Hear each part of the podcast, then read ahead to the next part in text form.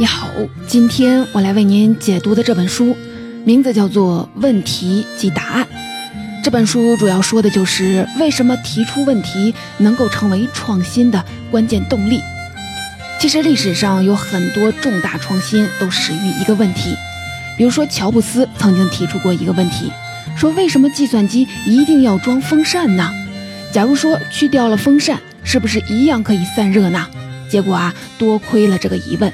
苹果公司后来才研发出不带风扇的 MacBook。再比如说，戴尔公司的创始人也提出过一个质疑，说电脑为什么那么贵呢？要知道，所有的电脑配件加起来也只是电脑总价的五分之一而已。那贵在哪儿呢？结果发现是分销环节的成本高，所以戴尔推出了一种面向客户的直销商业模式，很大程度上压缩了生产成本。你看啊，不管是戴尔公司还是乔布斯，他们提出的这些问题，好像都散发出了一种不同的气质，那就是他们的一起手就打破了原来固有的假设。比如说，以前大家都默认电脑一定得有风扇才能够散热，销售链上必须得有分销商。一旦这些原有的模式被推翻，创新就好像找到了另外一个新的突破口。巨大的能量就开始源源不断的出现了。当然了，这只是我们的模糊感受。今天的这本书就专门聚焦在这一类问题上。这本书的作者叫赫尔·格瑞格森，他还给这一类的问题专门起了一个名字，叫做催化性问题。意思就是说，这些问题就像是化学反应里的催化剂一样，有了这些催化剂，创新就有可能跨越原本漫长的等待周期，立马活蹦乱跳的出现在你的面前。那么，这个作者到底是一个什么人呢？他有三个身份，尤其值得关注。第一个身份是学者。这位作者在麻省理工学院担任领导力和创新高级讲师，也是世界顶尖的商学院之一，就是欧洲工商管理学院的教授。在他看来，麻省理工学院比他之前任职的所有的大学都要特殊，因为这是一个能够不断的提出问题的地方。第二个身份，这位作者呢，还是一个商业的思想家。他专注于研究领导力和企业创新的问题，经常被阿迪达斯、可口可乐这些大公司邀请去为企业高管做主题培训。除此之外，他还有一个大名鼎鼎的朋友，就是号称颠覆性创新之父，也就是《创新者的窘境》这本书的作者克莱顿·克里斯坦森。他们曾经合作出版过《创新者》系列的另外一本书，叫做《创新者的基因》。就是在这本书的写作过程当中，作者发现，原来顶尖创新人才最重要的习惯之一就是喜欢提出问题。而且啊，他们还专门的统计过一个 Q&A，也就是提问回答比例。你可以简单的把这个指标理解成提问次数和回答次数的比值。这个数值越大，说明这个人提问的次数就越多，提问的频率就越高。结果显示，那些善于创新的人，他们提问的比例要远超一般水平，而且他们提出的问题往往很颠覆，通常呢都是在挑战的状态。那到底应该怎么提出这一类能够促进创新的催化性的问题呢？作者专门在全世界采访了两百多位顶尖的创新人才，其中就包括特斯拉的创始人埃隆·马斯克、皮克斯和迪士尼动画工作室的总裁埃德·卡特姆，还有香奈儿美国分公司的前 CEO 莫林·西凯等等等等。今天咱们就通过这本书来和这些最具有创意的大脑同步，一起揭开催化性问题的幕后真相。接下来呢，我将分成三个部分来为您解读这本书。第一部分，咱们先从书名出发，说说为什么作者认为问题就是答案。第二部分，咱们再追根溯源，看看阻碍催化剂问题的因素到底有哪些呢？第三部分，咱们直指行动，让你拿走一套提出催化剂问题的实践指南。首先，咱们一起来说说为什么作者认为问题本身就是答案。其实，作者给出了两个原因。第一个原因就是问题可以解决答案的框架，意思就是当问题变了，答案的范围也会跟着不一样。那具体怎么个不一样法呢？咱们举个例子，比如说谷歌的母公司，他们有一个部门叫做登月工厂。你可别被“登月”这两个字啊给误导了。这个部门啊，跟研究航天器其实没什么关系。他们的主要任务就是给那些世界难题开脑洞，设计出解决方案。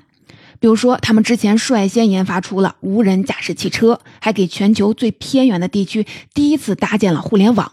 在这个叫“登月工厂”的部门内部，有一个叫“猴子优先”的原则，什么意思呢？他说的就是，假设现在你的团队突然接到了一项任务，要求你们让一只猴子乖乖地坐到杆子的顶上背诵莎士比亚的作品，你该怎么办呢？注意啊，现在这句话可不是一句玩笑话了，这是一个必须完成的挑战，那么压力就来了。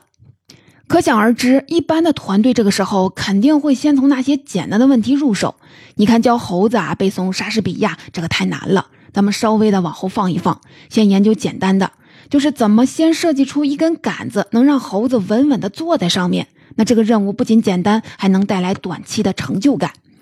但是登月工厂的这些人，他们的思考方式就不一样了。他们说了，别自欺欺人了。所有的人都知道，这个事儿真正的卡点不是杆子，而是怎么教猴子说话。假如这个目标达不到，就算你那个杆子设计的再好，整个任务也无法完成。你看啊，从简单的地方入手，这是一种惯性思维。但是，一旦打破这种惯性思维，就把问题变成了怎么解决任务当中最难、最有挑战的那部分。按照这个思路，解决方案也会截然的不同。他最开始要做的，就不是设计一根能保持平衡的杆子了，而是变成了怎么教猴子开口说话。当然了，咱们重点不是关注怎么教猴子，而是想说明，在解决一组复杂问题的时候，应该优先的考虑那个最难解决的部分，而不是那个最简单的部分。靠着这个猴子优先的原则，登月工厂取得了不少突破性的进展。比如说，在研发机器人的问题上，登月工厂一下就抓住了这个领域的难点，那就是怎么才能让机器人不再依靠编程来做出每个动作，而是学会自主学习。在这个问题的驱使下，他们就用了一套很特别的算法，而这个算法的神奇之处就在于，它能通过计算机视觉系统和机器学习原理，让机器人自己去找解决方案。结果呢，就是通过这套算法，机器人不仅能够完成复杂的操作任务，成功率还达到了百分之八十五点五。相比之下，专家训练单个模型的成功率只有百分之七十点三。登月工厂就是因为定义了那个最难的核心问题，所以才能以更高的效率找到解决的方向。这就是为什么说问题就是答案的第一个理由，因为问题可以决定答案的框架。就像刚才的猴子优先原则一样，因为他们问出了那个最难的问题，所以他们解决问题的框架就不再是从简单的任务着手，而是从关键的卡点着手。这样取得的进展往往是突破性的。除了这点，作者还有第二个理由来证明问题就是答案，那就是作者认为问题本身它可能代表一种新的解决方案，答案很多时候其实并不存在于问题之外，而是就壤嵌在问题当中。比如，美国有一家比兹堡儿童医院，他们遇到过一件特别让人头疼的事儿，就是这家医院发现儿童患者跟成年人很不一样。这些孩子在拍 CT 的时候，总是喜欢动来动去，很难安静下来。机器扫描的过程又非常的慢，所以凭借当时的技术条件，最后通常要来来回回扫描好几遍，才能给孩子做完 CT，以便于医生的诊断。那应该怎么做呢？很多人想的可能就是，我们要不要改变这个机器，去生产一些专门为孩子扫描的 CT 机器呢？显然啊，这样做成本很高，而且最终要想研发出一个新的设备，需要漫长的等待。所以在这些局限的驱使下，医院又提出了另外一个新问题，打破了僵局。什么问题呢？就是他们想，我们能不能够不去费力的提高成像的速度，而是减少孩子们的扭动呢？顺着这个问题，就要追问了：孩子为什么会扭动呢？是因为做 CT 的时候，周围的环境很黑，整个机器是一个密闭的黑洞，所以孩子们感觉害怕才会动的。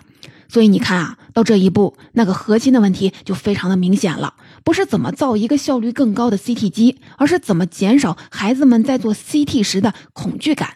于是医院就针对这个问题研发了一段时间，最后把整个影像室打造成了一个沉浸式的冒险现场，有点像小型的儿童乐园。在做检查之前，孩子们会先接到一个指令，只要进入机器，冒险就开始了。在机器里，你会看到一个海盗的老巢，或者是一只巨大的恐龙。这个时候呢，小英雄们必须保持静止不动，才能安全的闯关。结果，经过这次的改造，整个 CT 成像的质量明显上升。孩子们不仅变得更安静了，有些孩子甚至还想回来再玩一次。说到现在呢，我们算是回答了为什么说问题就是答案。其实归根结底，就是因为问题改变了我们原本的思考框架。针对这一类的催化性的问题，万维刚老师还有一段精彩的评价。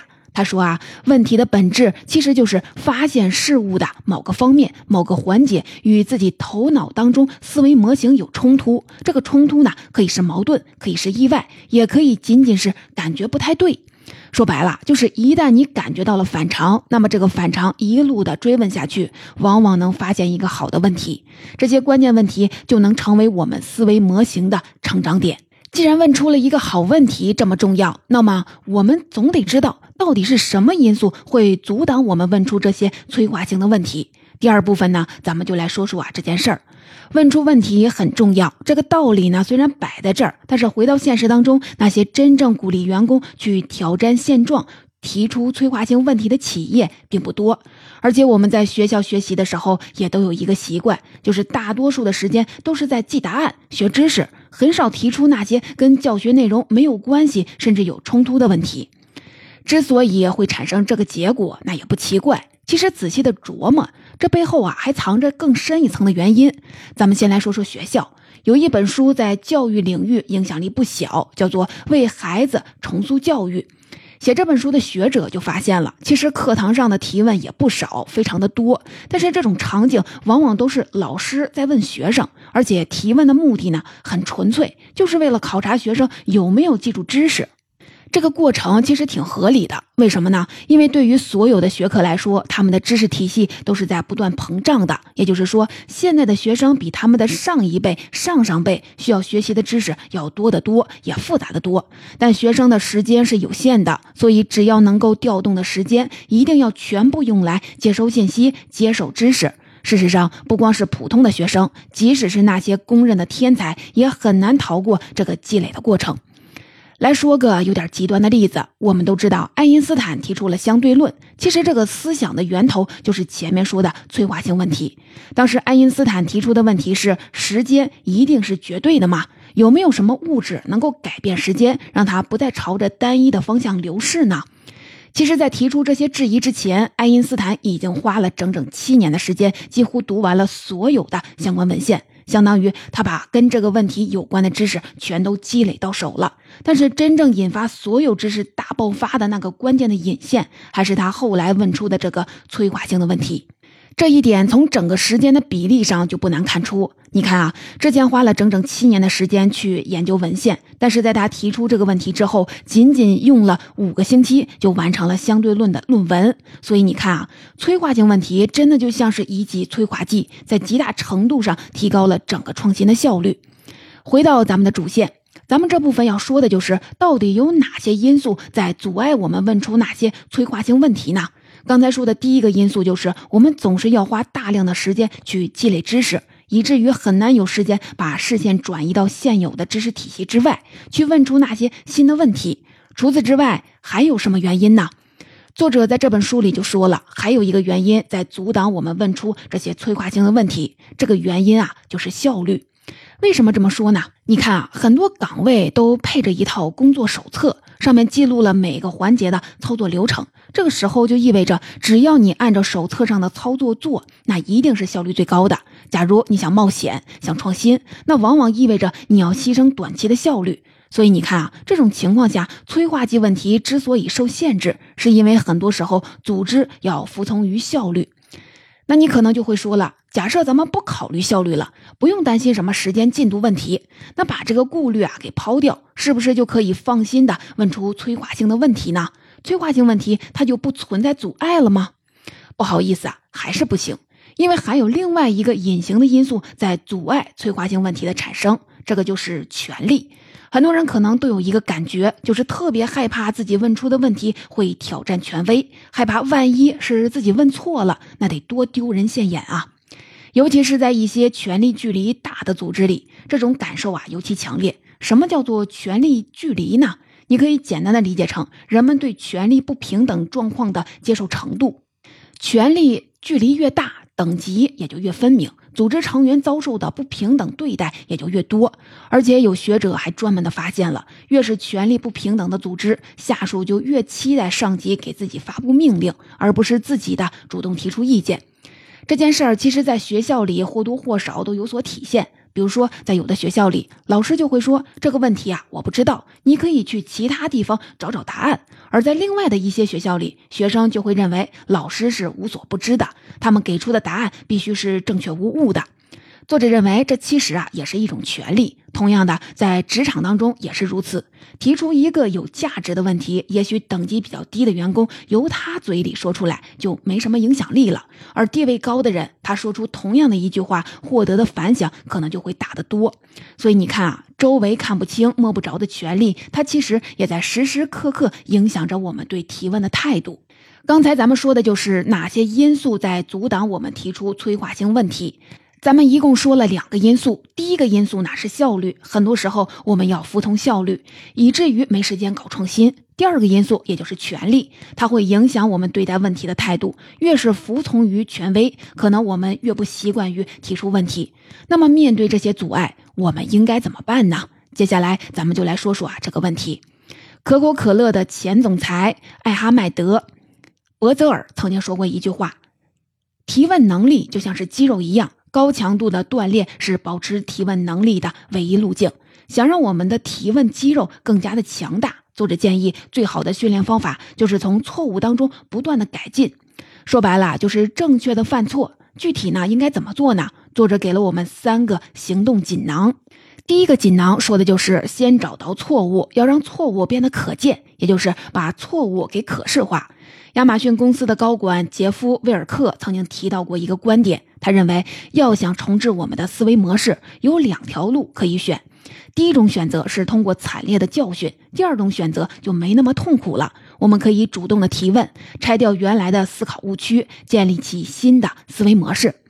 比如说，在这本书里面，作者就举了一个例子，说有一个网络安全公司，本来在打击网络犯罪方面很有成就，但是曾经有一段时间，他们一直被黑客问题困扰，因为黑客军团在不断的升级攻击方案，让已经设计好的整个的安全系统猝不及防。于是这家公司就开始思考，到底应该怎么创新，才能赶得上黑客的应对速度呢？有一天，他们终于发现了一个始终没有意识到的错误，那就是所有的人都在想方设法的造墙，造那个防火墙，把黑客拦在外面。但是用这家公司的创始人的话来说，不可能有一堵足够高的墙，把所有的坏人都挡在外面。那这样一来，关键问题就变成了：当黑客已经攻破这堵墙，打入了内部，应该如何的实时应对威胁，解除危机呢？所以这家公司将计就计，他们利用机器学习和人工智能，不停地搜集情报，模拟出黑客的工作习惯。这样啊，他们最后就打造出了一套能实时抵抗威胁的解决方案。正是凭借这个优势，这家初创公司结果获得了软银一亿美元的投资。这就是第一层训练提问的方法，找出错误，推翻思维当中的误区。假如你想让自己的思维能力再上一个台阶，那么咱们继续的再拆开第二个锦囊。这个锦囊里给出的建议就是找到能够帮助你识别错误的人，因为他们可以引导你提出问题，走出误区。那为什么其他人会带来这么大的帮助呢？这就要说到一项实验了。这个实验的结论可能跟我们想的不太一样。这个实验来自于美国的电话电报公司，他们想要调查公司里最有创造力的人身上到底有什么特点。结果证明，这些人其实没有什么共同的宗教信仰，教育背景也不突出，肤色、家庭方面更找不出什么共性。他们唯一相同的地方就是基本都和一个叫做哈利·尼奎斯特的人吃过饭。那这个人是谁呢？结果，这些人查来查去，就发现这个哈利·尼奎斯特思维特别的活跃，更关键的是，特别的爱提出问题，还能引发别人发现问题、纠正误区。所以你看啊，自己的问题放在别人那儿，可能自然而然的就不成问题了。接下来呢，咱们再来说最后一个行动锦囊。要想用好它，需要你拿出一点挑战的勇气。这个方法就是从日常的事情做起，不断的从错误当中学习改进。作者平时接触过很多善于提问的创意人士，他就发现这些朋友都喜欢给自己创造一个不确定的环境，让自己不断的犯错。这听起来好像有点奇怪。当然了，这些错误啊不会造成多么大的伤害。比如说，参加一门舞蹈课，感受一下自己的四肢是多么的不协调；再比如说，去一个陌生的城市旅游，专门体验当地复杂的路线，训练应变的技能，养成这些小习惯，这些人才能够不断的保持好奇心，去探索更多的未知领域。这就是第三种方法，营造一种安全的、相对不确定的环境，以便自己保持提问的好奇心。说白了，就是给自己的生活刻意的营造一点未知，你才更有探索的愿望。